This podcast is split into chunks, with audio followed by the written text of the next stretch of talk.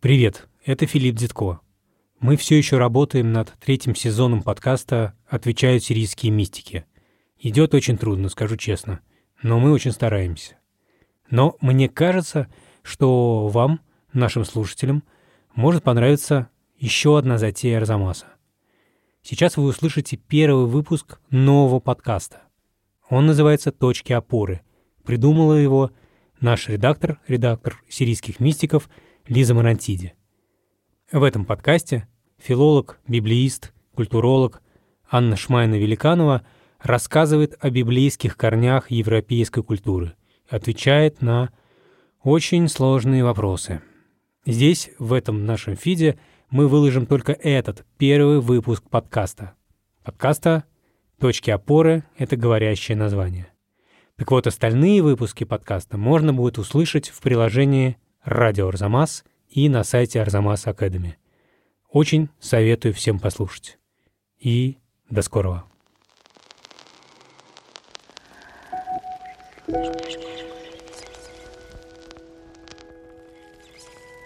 И возвратится прах в землю, чем он и был, а дух возвратится к Богу, который дал его. Суета-сует, сказал экклезиаст. Все суета.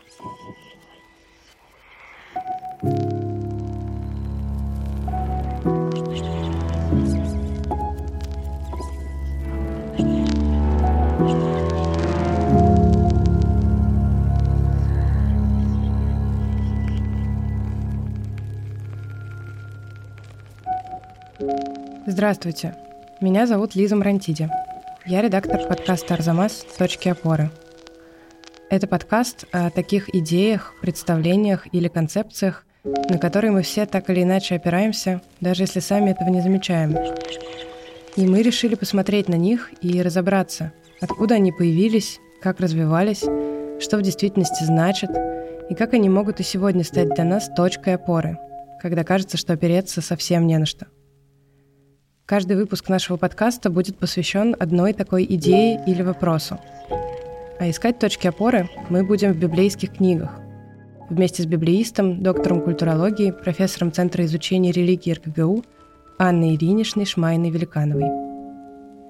Да, я сказала вместе, хотя говорить будет только один человек – Анна Ильинична. Но мне бы не хотелось, чтобы вы воспринимали эти записи как лекции по введению в Ветхий и Новый Завет – это скорее разговоры с нами и с авторами этих текстов, и попытка понять и присвоить такие далекие сегодняшнему дню библейские книги. Вопрос, с которого мы решили начать, наверное, когда-нибудь волновал каждого. Как быть с тем, что ты и твои близкие когда-нибудь умрут? Каждая религия и культура решает его по-своему, но чаще всего ответ заключается в противопоставлении тела и души – в этом выпуске мы поговорим о том, откуда взялось это противопоставление, как оно помогает нам справиться с мыслью о смерти и помогает ли вообще. А что если мы не верим в бессмертие души или нам не близки традиционные религиозные ценности? Как тогда примириться со страхом смерти? Мы поищем ответы на эти вопросы в книге Екклесиаста, одной из самых известных книг Ветхого Завета. thank you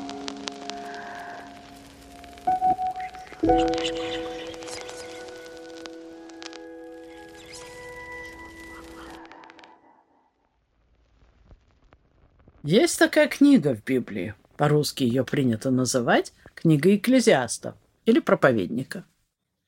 Мы так с вами привыкли, что это небольшая, но очень известная библейская книга называется «Экклезиаст», что мы себя не спрашиваем о том, а что это. Ответ звучит несколько обескураживающе. Неясно, что это. Неизвестно. Да, есть другая библейская книга, которая в общепринятой номенклатуре называется похоже «Экклезиастикус».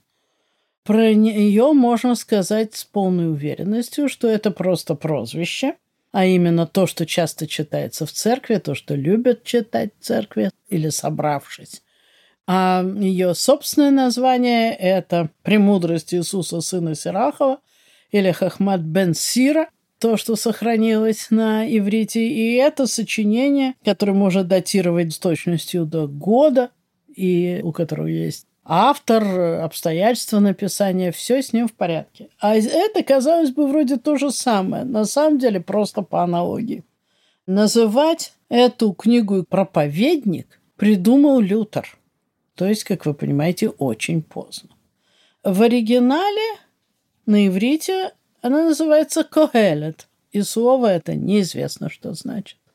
Ясно, что это слово происходит, скорее всего, от слова «кагаль», известного и русскому человеку как «кагал», и обозначающее общество, еврейское общество.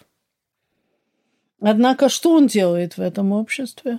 Этот суффикс «когелет» не проясняет. Это действительно неясный вопрос, потому что внутренняя форма понятна. От слова «кагаль» – общественник. Да. Также нельзя. Вот э, придумано очень было хорошо, что что он делает в собрании. Говорит. Если бы он был жрец, священслужитель, он так бы об этом и сказал. А он говорит, что он царь. Поэтому название можно считать условным. Условный автор. Хотя он говорит о себе сам, я Когелет, сын Давида, царь над Израилем в Иерусалиме, и тем самым точно указывает на себя, как на Соломона, потому что Соломон был единственным сыном Давида, помазанным и царствовавшим над Израилем. Но также очевидно, что всерьез он себя Соломоном не считает.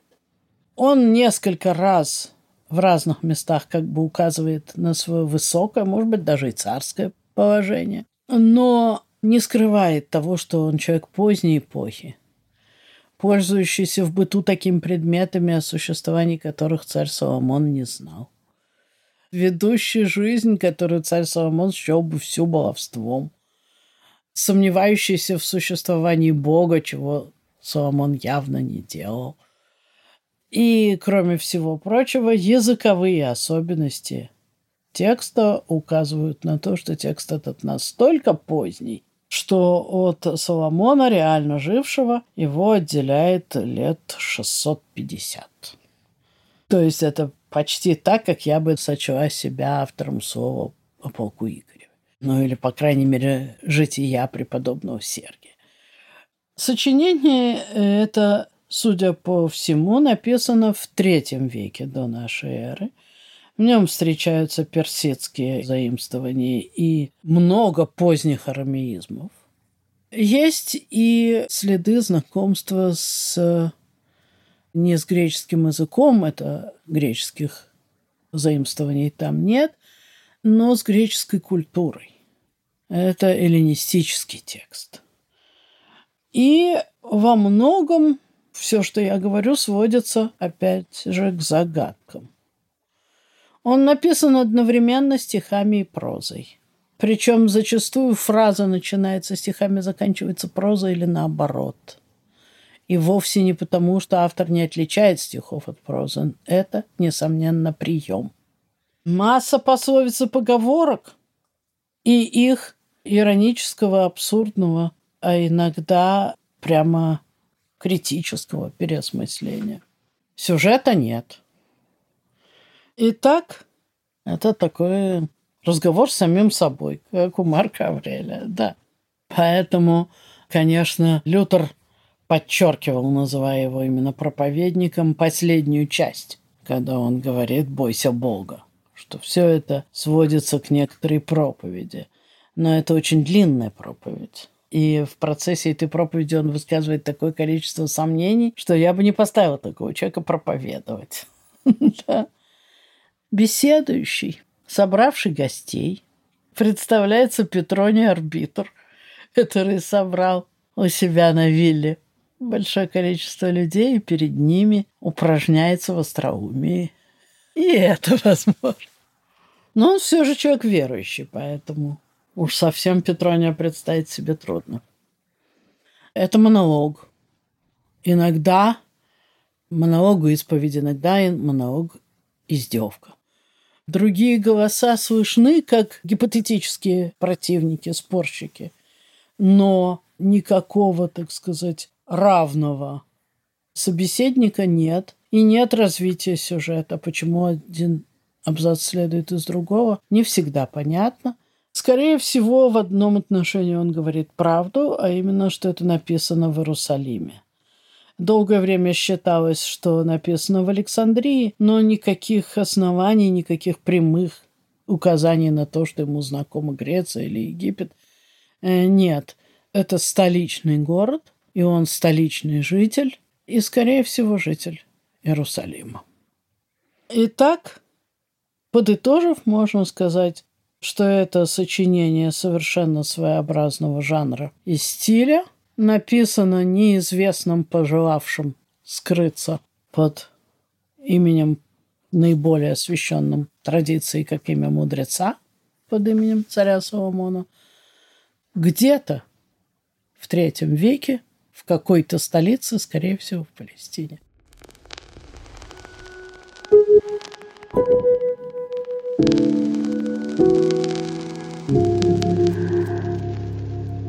Существует знаменитое место в талмудическом трактате «Ядаем» «Руки», где обсуждается экклезиаст и песнь песней пачкают, точнее, оскверняют руки или нет. Для нас это звучит странно, но в действительности самое профанное и самое сакральное как бы сходятся в обращении с ними. Человек не должен хватать руками э, скажем, чашу священную, и нечистоты не будет брать руками. Да, в обоих случаях оскверняет руки. Руки ли оскверняют этот предмет, или он оскверняет руки, но он не должен входить просто так в соприкосновение с руками. Поэтому вопрос о том, оскверняют ли руки экклезиасты песнь песни, это вопрос о том, входят ли они в канон еврейский. И в обоих случаях после жарких, но, возможно, условных споров, то есть, может быть, это гипотетическое предположение, а вдруг бы оно да и не вошло в канон. Это сочинение, да. Еврейские законоучители, мудрецы сходятся в том, что экклезиаст входит в канон. Кроме того, в христианском самом первом списке каноне Мелитона епископа Сардийского, это конец второго века, экклезиаст присутствует. Так что, хотя этот вопрос и вставал, может быть, задним числом, а может быть, актуально включать ли, но в известные нам каноны он во все входит. Помогло ли ему содержание все же, духовное, помогли ли качество письма или помогла псевдоэпиграфика? Все-таки никакой текст Соломона выброшен быть не мог до поры до времени но как бы то ни было, в канон входит.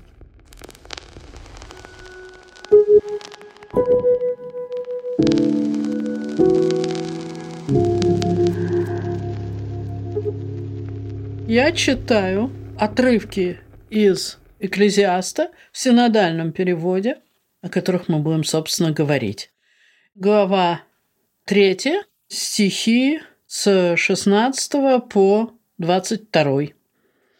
Еще видел я под солнцем место суда, там беззаконие, место правды, а там неправда. И сказал я в сердце своем, праведного и нечестивого будет судить Бог, потому что время для всякой вещи и суд над всяким делом. Сказал я в сердце своем о сынах человеческих, чтобы испытал их Бог, и чтобы они видели, что они сами по себе животные. Потому что участь сынов человеческих и участь животных – участь одна – как те умирают, так умирают и эти. Одно дыхание у всех. И нет у человека преимущества перед скотом, потому что все суета.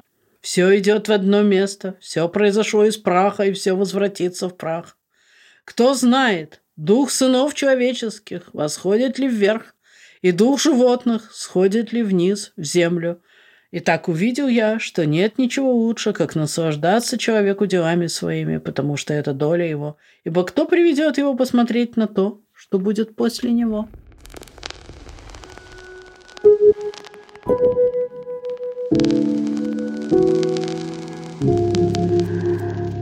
Господствующий, ну такой расхожей точкой зрения в европейской, христианской иудео-христианской цивилизации, в которой мы живем, было на протяжении многих столетий представление о резкой враждебности души и тела и том конфликте, который происходит в момент смерти. Причем отношение к телу сложилось как к тому, что должно просто истребиться, исчезнуть, а к душе как к тому, что понесет заслуженное наказание или получит заслуженную награду. Эта точка зрения восходит к Платону, к представлению о том, что тело – это темница или могила души, и тело должно истлеть, вся материя уничтожится рано или поздно, а душа вернется в идеальный прекрасный мир, мир, вечный мир идей. На протяжении действительно очень многих столетий это платоническая, затем более уточненная неоплатоническая точка зрения воспринималась как христианская. В Библии все вообще совсем не так. В раннем христианстве тоже, безусловно, не так. А эта точка зрения, ну, очень вульгаризована, я ее пересказала, античная, и попадает в Библию очень поздно, в сущности, формулируется только в книге «Экклезиаст». Но она нисколько не христианская, чему простым доказательством служит вера в воскресенье. Когда апостол Павел рассказывая, в чем его вера, просвещенным начальствующим римлянам, начал говорить о воскресении мертвых, то реакция их была «Ты безумствуешь, Павел? Премного ученость заставляет тебя безумствовать». А другой раз столь же неудачная попытка закончилась словами «об этом мы послушаем тебя в другой раз». Да, то есть сознание культурного именно, может быть, не только впитавшего какие-то расхожие взгляды, какое-то общее место, но и читавшего, слышавшего, скажем, и Платона, человека, такое представление о смерти входит в его голову, это бесспорно, оно даже является отправной точкой всех его размышлений и действий, представление о бессмертии как-то входит в его голову, а представление о воскресении никак. Библейская точка зрения другая – в целом, если можно говорить о библейской точке зрения, но, скажем, точка зрения, которую мы можем увидеть в книгах пророков, более-менее заключается в том, что человек живет полной жизнью. Он умирает целиком. И в какой-то момент Бог воззовет его. Цельность человека, его неповторимый голос, жесты, взгляд – столь же дороги Богу, как они дороги его любящим и любимым людям. И поэтому распавшийся союз тела и души будет Богом восстановлен. И человек воскреснет в виде единства тела и души. Почему я заговорила об экклезиасте, почему мы его читали сейчас? Потому что он не то что выбивается, он начинает другую тему. Он говорит, может быть, дух животных тоже – идет вверх как человека. А может быть, у человека никакого духа нет, и он идет в землю вместе с тем, что он называет духом. Мы не знаем, говорит Экклезиаст.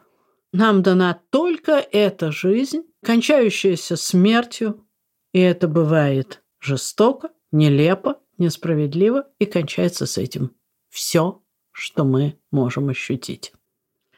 Особенно он настаивает на том, как Воланд что человек смертен и, к сожалению, внезапно смертен. Он настаивает на том, как бессмысленно жить завтрашним днем. Бессмысленно копить. В другом месте он говорит, отпускай хлеб свой по водам. Не нужно думать о завтрашнем дне, это невозможно. Самое печальное, что может произойти с человеком, это умереть, прожив всю жизнь как э, собака на сене. Скопить и не потратить. Все для детей, а детей-то и нет, и так далее.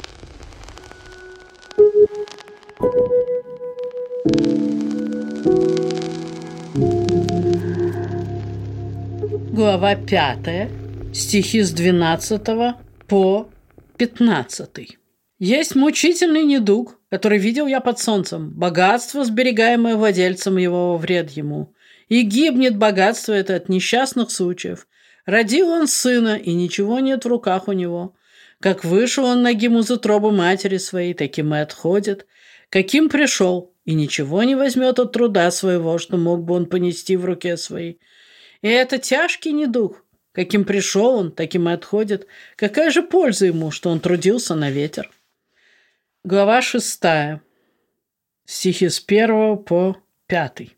Есть зло, которое видел я под солнцем, и оно часто бывает между людьми. Бог дает человеку богатство, имущество, славу, и нет для души его недостатка ни в чем, чего не пожелал бы он.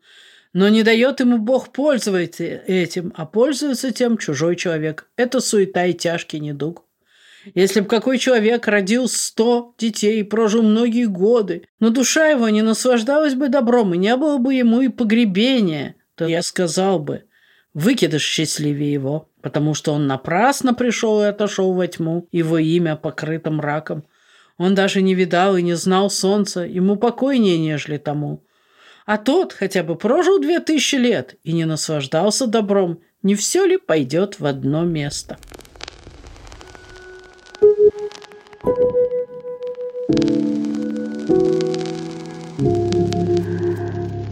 Поскольку человек конечен, это Экклезиаст всячески подчеркивает, совершенно не знает будущего, и никто не приведет его посмотреть на то, что после него. Эта точка зрения очень тоже сильно отличается от пророческой, да и от позднейшей, скажем, творческой точки зрения, что то, что мы сделали, если мы это сделали как следует, с Божьей помощью, на совесть, оно в любом случае нас переживет. Есть вечная жизнь или нет ее у нас, но она точно есть у Троицы Рублева. Или, скажем, у наскальной живописи с пещеры Альтамира, ну, произведений человеческой руки, которые никогда не рассчитывали, что на них будут смотреть, они в темноте. Тем не менее, человеческий дух вот в них бессмертен и десятки тысяч лет живет. Думаю, что Экклезиаста стоит читать не только буквально, но и против того, что он писал. Книга полна намеков. И то, что я сейчас сказала, конечно, им тоже учитывалось. Это сложное сочинение.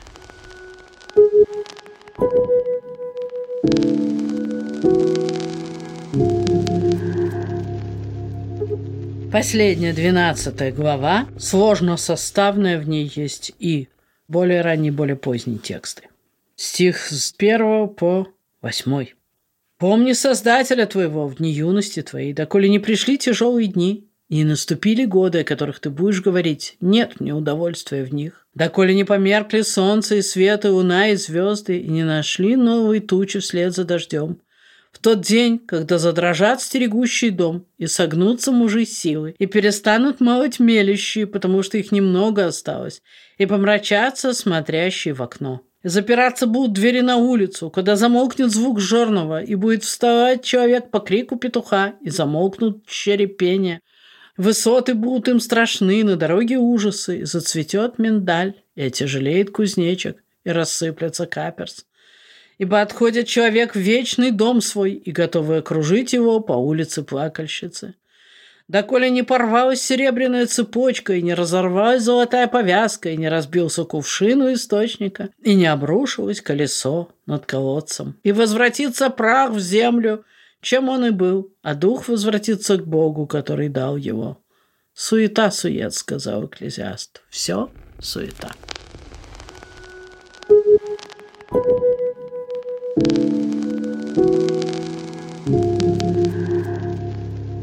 Это не описание сельского хозяйства, это описание человека. Это то, что происходит в старости и приводит к смерти. Тем не менее, конечно, весь пафос экклезиаста состоит в том, что мы знаем только нынешний момент. Неизвестно нам, что было до нас, хотя он постоянно утверждает, что было то же самое. Бывает нечто, о чем люди говорят, это новое, но это только старый год, вернувшийся вновь.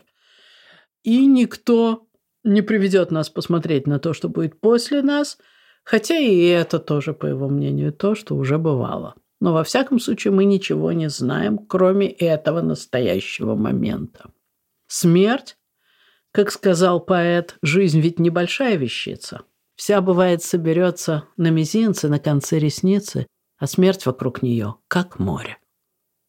Вот примерно такую же точку зрения, почему и называют его величайшим и первым пессимистом в человеческой истории, выражает и экклезиаст, говоря, что и до смерти, после смерти все неизвестно, а есть только этот момент и те люди, которые перед тобой. Радуйся с женой, у которой у тебя есть, с детьми, которые у тебя есть, делом рук твоих радуйся.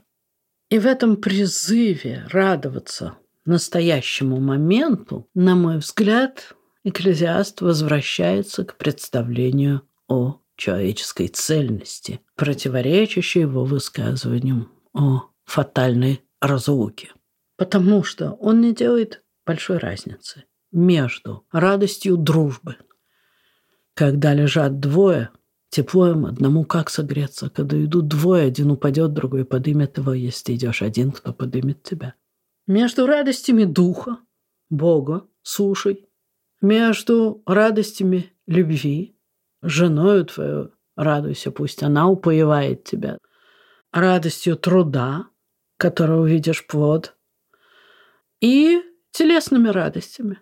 Ешь и пей, ибо в этом все для человека, говорит он. Причем видит это очень конкретно. Сначала ты посеял хлеб, потом сжал, потом собрал в житницу, потом испек свежий каравай и съел его. Не один, а в обществе жены, детей, друзей, запивая вином из своего виноградника, где ты сам топтал эти гроздья, и потом сделал молодое вино. Все это мы видим абсолютно нераздельно. Мы не видим, чтобы он говорил отбросить телесные радости, погрузись в молитву в одиночестве, вот тогда ты получишь награду. Ничего подобного. Но не говорит он и того, что пей как свинья, пока ты не забудешь, что ты смертен хотя бы на один миг. Нет, он не предлагает человеку забывать. И эта смерть стоит всегда как бы рядом с ним. Но вывод, который он делает из этого, не тот, что зачем тогда вообще все. А вывод он делает такой. Бесценен этот миг. Все остальное фантазия.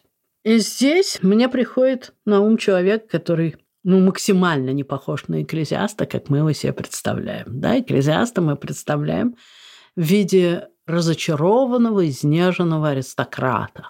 Да, он начинается с слов, что он был царем над Иерусалимом. Это, конечно, условность, но это тот тон, который он хочет задать. Это человек несметного богатства, бесконечного образования, гедонист. И таков его вывод. Есть только то, что есть сейчас. И только в этом, полностью отдаваясь труду и любви к другим людям, ты можешь прожить. Человек, который вспомнился мне, это митрополит Антоний Суржский. И вот он рассказывал не один раз такой эпизод из своей жизни. Его арестовали нацисты – когда он под чужим именем, с чужими документами провозил некие запрещенные вещи в оккупированном Париже. Его задержали, и он вдруг понял, что у него ничего, совсем ничего нет. Прошлого у него не было, потому что он был по подложным документам. Человеке, чьи документы у него он ничего не знал и не мог поэтому воспользоваться ни его, ни своим прошлым. Он был никто. Будущего не было, потому что вероятность была 9 из 10, что его расстреляют на месте. Уже было недалеко от высадки, и нацисты были крайне ожесточены и запуганы. И вообще ничего не было известно об этом будущем, но, скорее всего, смерть. Был только этот момент, в который он, никто, мог жить.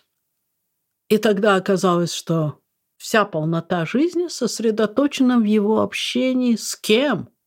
С этим нацистским солдатом, который его схватил. И действительно между ними возник разговор. И этот солдат его спросил, а как, по-вашему, война идет? И он подумал, что врать и запираться нет никаких оснований, все равно. Только этот момент, сейчас он меня выведет и пристрелит и сказал, чудно идет война, мы вас бьем. Так вы что, спросил он, действительно боретесь против нацизма? Да, сказал владыка. Тогда юный Андрей Блюм. И я тоже против них, сказал этот человек. Бегите.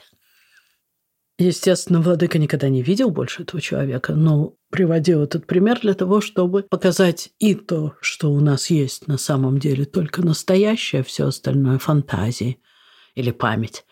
Будущее фантазии, прошлое иногда может иметь реальность настоящего, но вот в такой ситуации он ее специально показывал, что бывает, что и прошлого нет.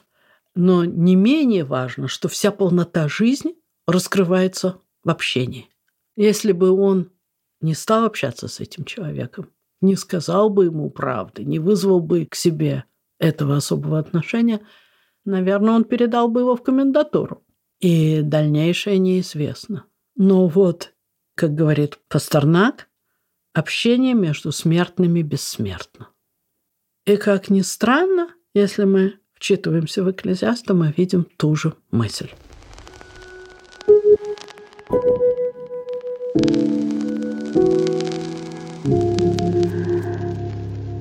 Ну вот тогда действительно зададимся вопросом.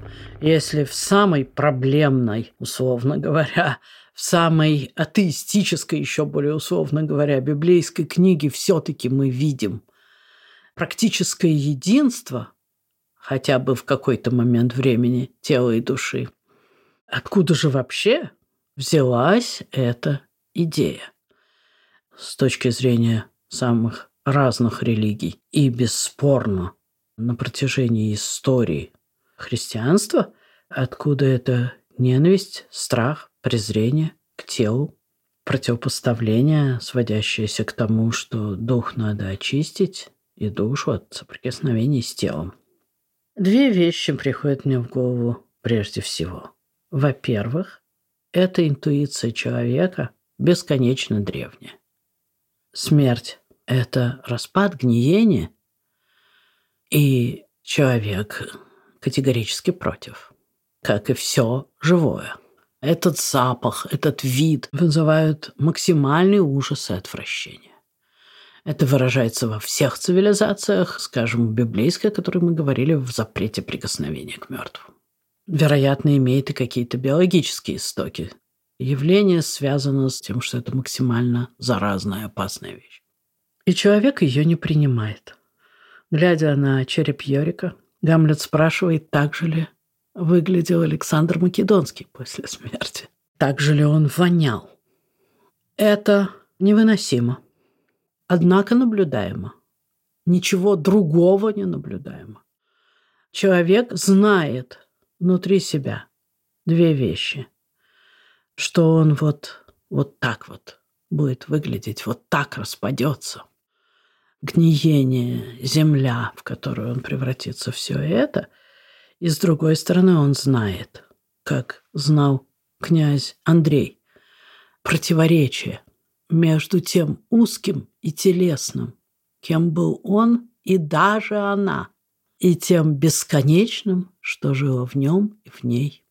Это противоречие, разрывающее человека, он определяет как противопоставление между душой и телом. Или, скажем, аккуратнее между его смертной и бессмертной частью. Экклезиаст имеет дерзость сказать, что, может быть, это иллюзия. И бессмертная часть отправится туда же, куда и смертная. Но древнейшая и до сегодня интуиция человека говорит ему обратно. Кто жил, в ничто не обратится. И поскольку в ничто очевидным образом обращается тело, у нас остается надежда, уверенность, знание того, что душа, дух не умрет. Отсюда берется противопоставление. Смертная и бессмертная часть. Понятно, что отвращение к телу, даже ненависть к нему, вызвана именно его смертностью. И задача, которую ставят себя в разных культурах аскеты, скажем, состоит в том, чтобы овладеть этим непослушным инструментом и негодным, потому что конечным, до такой степени, чтобы ты мог его отбросить, когда захочешь. саньясин может прожить пять тысяч лет, а потом это может ему надоесть, и он умрет по своей воле. То есть абсолютно полное овладение – это один путь, или абсолютно полное умерщвление – это другой путь. Реальность тела не должна вторгаться в мои размышления. Я, например, хочу есть. Я имею в виду не то, что люди все проголадываются. Я имею в виду, что существовали, например, и существуют и сейчас лагеря смерти, где голодание на уровне распада белка. Человек, не достигший полной власти над своим телом, отрешения от него, негации его, ни о чем, кроме еды, в этот момент не в состоянии ни думать, ничего хотеть, он только голод. Это вот э, потребность на уровне абсолютно элементарном. А монах, аскет, достигший просветления, не замечает, что он голоден. Он не допускает до себя этого сознания, умирая с голоду, точно так же, как и тот доходяга, который лежит в миске. Кажется, что это только два пути, которые лежат перед человеком. Отдаться во власть своего тела, его потребностей. Я говорю специально, как вы видите, не об излишествах, а о абсолютно элементарных потребностях, базовых потребностях. Или победить их, отрешиться от них, что означает, разумеется, отрешиться полностью от тела, если речь идет о базовых потребностях. Саньясин может и не дышать. Настоящий йог. Он может достичь того, что по нему проедут на танке он со своим телом раззнакомился. Отсюда, кстати, история о чудесах, касающиеся и христианских святых подвижников. Да? Человек достиг такого как бы отрицания своего тела, что, например, он ничего больше не весит. Для себя он может левитировать. Несколько вещей я хотел бы сказать по этому поводу с точки зрения очень раннего христианства, как я его понимаю – может быть, ошибаясь, и библейского, может быть, богословия, прошу прощения за такое слово. Всякий грех тела – это грех против тела. Душа грешит. Да, язык различает четыре вида вкуса. Вкусненького хочется не телу. И так и все остальное. Тело очень просто. Поэтому, вырывая корни души из тела, человек на самом деле расстается не с телом, а с теми, так сказать, фантазиями, переживаниями, которые связывают его душу с телом. То есть продолжает или начинает борьбу с душой, с ее, так сказать, телесной частью. Другое присловие на ту же тему – борьба с плотью это борьба за тело. Духу вообще все равно. А вот телу не все равно, что вы его поете водкой каждый день. Это плотская потребность губит тело. И поэтому человек, как бы работая над своими телесными потребностями, на самом деле работает над тем, чтобы телу стало лучше. И, пожалуй, последнее, что я бы сказал на эту тему, это то, о чем говорила мать Мария Скопцова, и что мне кажется гораздо более актуальным в наше время, чем старинные, хотя, может быть, и не такие уж древние противопоставления тела и души, которые живут в христианской цивилизации. Она говорила такую простую вещь. К плоти своего ближнего у человека должно быть совершенно иное отношение, чем к собственной. Ее нельзя умерщвлять. Человек находится в трех ситуациях. Грубо скажем, в применении к еде, о которой мы говорили до сих пор, и которую так часто поминает экклезиаст. Он может обжираться. Экклезиаст замечает, что, конечно, можно, почему нет, все равно сегодня помрешь, но только много ли в этом радости? Он может ограничивать себя в пище вплоть до полного овладения своим телом настолько, что ему нужно, допустим, кусок сухого хлеба и стакан воды раз в неделю. Этого достигали и еврейские мудрецы, и христианские аскеты, и аскеты других религий. Но он еще может и угощать, и кормить, И голодному чужому ребенку, которого ты привел к себе домой, ты не дашь корку сухого хлеба. Ты будешь готовить и то, и все. Сначала диетическую пищу, потом вкусное. Чтобы он ожил, чтобы ожило не только тело его, но и душа от той любви, которая съедобна. Мне кажется, ну, я не призвана здесь проповедовать, а только делюсь своими какими-то наблюдениями, что примирение этих врагов тела и души происходит не в нас, не в аскезе и не в э, донжуанском самоудовлетворении. Помните, он устраивает праздник, он один там сидит. Дон Жуан один ест. Вот.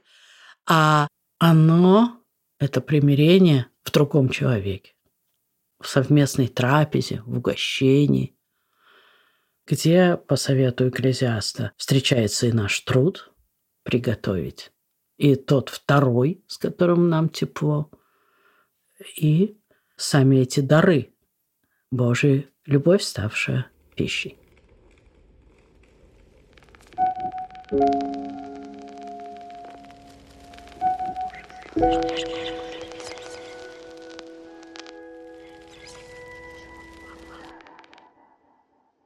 Стихотворение Ольги Седоковой «Зеркало». «Милый мой, сама не знаю, к чему такое бывает. Зеркальце вьется рядом, величиной с чечевицу, или как зерно просяное. А что в нем горит и мнится, смотрит, видится, сгорает – лучше совсем не видеть. Жизнь ведь небольшая вещица. Вся, бывает, соберется на мизинце, на конце ресницы, а смерть кругом нее, как море.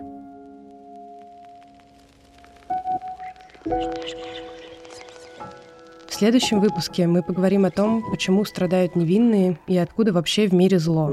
А точку опоры попытаемся найти в книге Иова. Над подкастом работали редактор Лиза Марантиди, расшифровщик Кирилл Гликман, фактчекер Юлия Гизатулина, звукорежиссер Камиль Шеймарданов, выпускающий редактор Виктория Малютина-Лукашина. Мы благодарим за помощь Мику Глубовского, а Филиппа Дедко еще и за чтение стихов.